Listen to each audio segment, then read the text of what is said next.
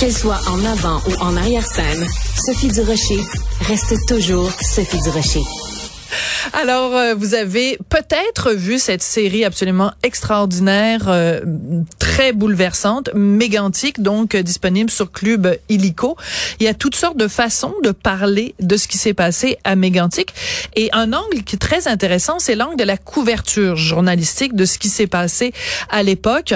Et c'est ce qu'a fait mon collègue André-Sylvain Latour, qui est cadre ici à Cube Radio, et qui s'est penché justement sur la question de la couverture journalistique de Mégantic et qui en a fait tout un balado que vous allez pouvoir euh, retrouver sur le site de Cube Radio à partir de demain. André Sylvain, bonjour. Bonjour Sophie. Comment tu as eu l'idée de prendre cet angle-là pour parler de cette catastrophe avec Mégantic? Ben, tu sais, moi, euh, j'ai travaillé euh, dix ans dans la salle de rédaction de TVA Nouvelles.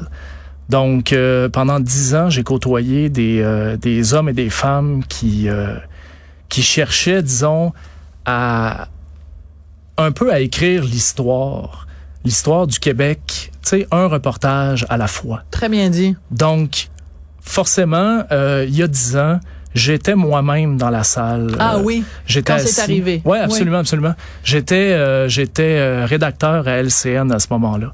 Et puis, je me souviens de la chef de pupitre qui est rentrée à 3 heures du matin, le nez sur son téléphone, et qui dit, je pense qu'il se passe quelque chose à Mégantic.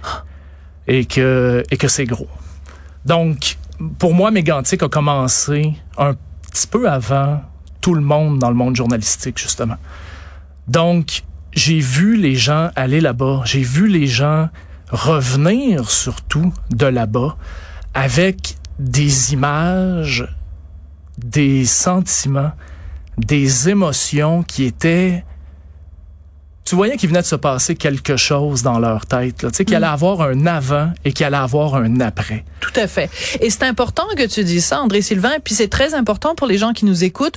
On n'est pas en train de dire que la, la, le choc vécu par les journalistes est plus important que évidemment le choc des proches des victimes et tout ça et des gens qui ont vécu mégantique et qui l'ont vécu dans leur chair mais il faut pas non plus minimiser l'impact que la couverture d'événements a sur les journalistes qui sont confrontés à des images qui sont difficiles. On pense bien sûr aux journalistes qui couvrent le terrain, qui vont sur le terrain pour euh, couvrir la guerre ou d'autres événements. Donc toi, tu as interviewé pour ce podcast, pour ce balado, différents journalistes qui sont allés euh, euh, sur le terrain. Qu'est-ce que tu en retiens? Qu'est-ce que tu dirais qui est le, le fil commun entre les différentes personnes que tu as rencontrées? Ben, si tu me le permets, je vais déjà renchérir sur ce que tu viens de dire. Oui. Les six journalistes que j'ai rencontrés qui ont passé euh, beaucoup de temps là-bas, là, on parle de plusieurs semaines, m'ont tous dit que leur traumatisme de ça n'avait rien à voir avec ceux de, de lac mégantic. Ils sont très, très, très conscients de ça. Néanmoins, ce qu'ils ont en commun, c'est que ce sont tous des gens qui ont été placés dans une situation absolument catastrophique et qui, malgré tout, devaient s'oublier pour rendre la nouvelle, pour mhm. expliquer les faits. Donc, pour eux, ils sont arrivés sur place, ils ont dû se détacher complètement de la situation. Ils ont dû enfouir leurs émotions à l'intérieur d'eux-mêmes pour être capables de rendre les faits comme ils s'étaient passés. Et ça, ça semble ça semble peut-être simple comme ça, mais quand tu es devant un, état de dévastation comme ça, avec des gens qui vivent une tragédie épouvantable, se détacher comme être humain, c'est extrêmement difficile et surtout, ça laisse des traces. Mm. C'est un peu comme, euh, je dirais, c'est un peu comme une hypothèque émotionnelle. Tu fais oh, un emprunt. cette image-là, oui. Tu fais un Puis à un moment donné, il va falloir que tu payes le prix. Exactement, il faut que tu rembourses à un moment donné. Oui. Et dix ans plus tard, il y en a qui n'ont pas fini de rembourser ça et qui, qui, qui, qui, sentent encore cette espèce de désarroi qu'ils ont vécu à Mégantic, qu'ils ont vu surtout à Mégantic. Oui. Donc, parce que évidemment il y a des images euh, bon la dévastation mais aussi euh, la détresse. Parce que c'est très délicat quand tu es journaliste et que tu dois couvrir une catastrophe comme ça parce que tu dois tendre ton ton micro ton ton calepin de notes sous le nez de gens qui sont eux-mêmes en train de vivre un drame.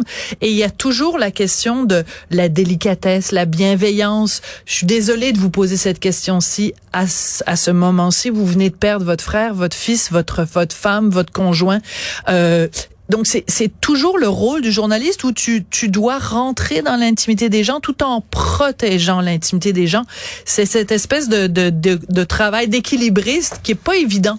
C'est extrêmement difficile et surtout dans une tragédie comme celle-là où les gens sont pas seulement désemparés, il y en a là-dedans, il faut, faut se souvenir dans les débuts, ils ont aucune idée de ce qui s'est passé avec leurs proches, ils ont aucune idée si leur proche est vivant ou pas. Ils sont juste dans l'inquiétude. Ils sont que dans l'inquiétude. Alors les journalistes sont là un peu comme deviennent une espèce de livre de référence pour eux parce que les journalistes vont aux questions, les journalistes vont aux renseignements, ils ont des contacts privilégiés avec les autorités et tout ça, sont en mesure à ce moment-là d'aider les familles qui ont probablement pas de réponse assez rapide pour eux, puis on les comprendra évidemment des autorités qui sont sur place, parce que les hum. autres, les autorités sont, sont surchargées. Oui, ils sont débordés, absolument. Et euh, je pense que ce genre de reportage-là que tu fais, en posant des questions aux journalistes.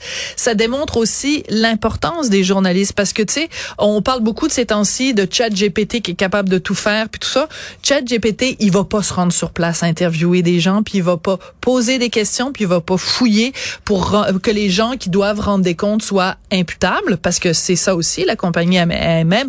Euh, il fallait qu'il y ait des journalistes qui fouillent cette histoire-là pour savoir ce qu'il y avait derrière. Mais c'était crucial. Et si on sait tout ce qu'on sait aujourd'hui, si la série a été possible, si euh, Philippe Falardeau euh, également va sortir un documentaire sur vrai, sur Mégantic, si tout ça a été possible, c'est grâce aux témoignages et aux articles et aux photos mhm. que les, les, les, journalistes sur place ont recueillis. Ouais, je suis content que tu mentionnes les photos, les caméramans aussi qui ont vu des choses. Donc, c'est pas juste les personnalités que vous vous voyez à l'écran, hein, évidemment les journalistes qu'on on connaît leur nom, on connaît leur prénom, mais euh, tout le personnel autour, les caméramans, les photographes, euh, tous ces gens-là qui ont, qui ont travaillé fort. Donc, le titre de ce balado? C'est arrivé le 6 juillet 2013 à Lac Mégantic. C'est un long titre, mais ça vaut la peine des fois d'avoir un long titre. Écoute, on a bien eu la nuit où Laurier Gaudreau s'est réveillé. On peut bien voir, c'est arrivé le 6 juillet à Lac Mégantic. Merci beaucoup, André Sylvain Latour, un collègue très apprécié ici à Cube Radio. Donc, à écouter. Vous allez retrouver ça euh, à partir de demain sur le site de Cube Radio, un balado qui explique les coulisses journalistiques de cette tragédie. Merci, Sophie. Merci.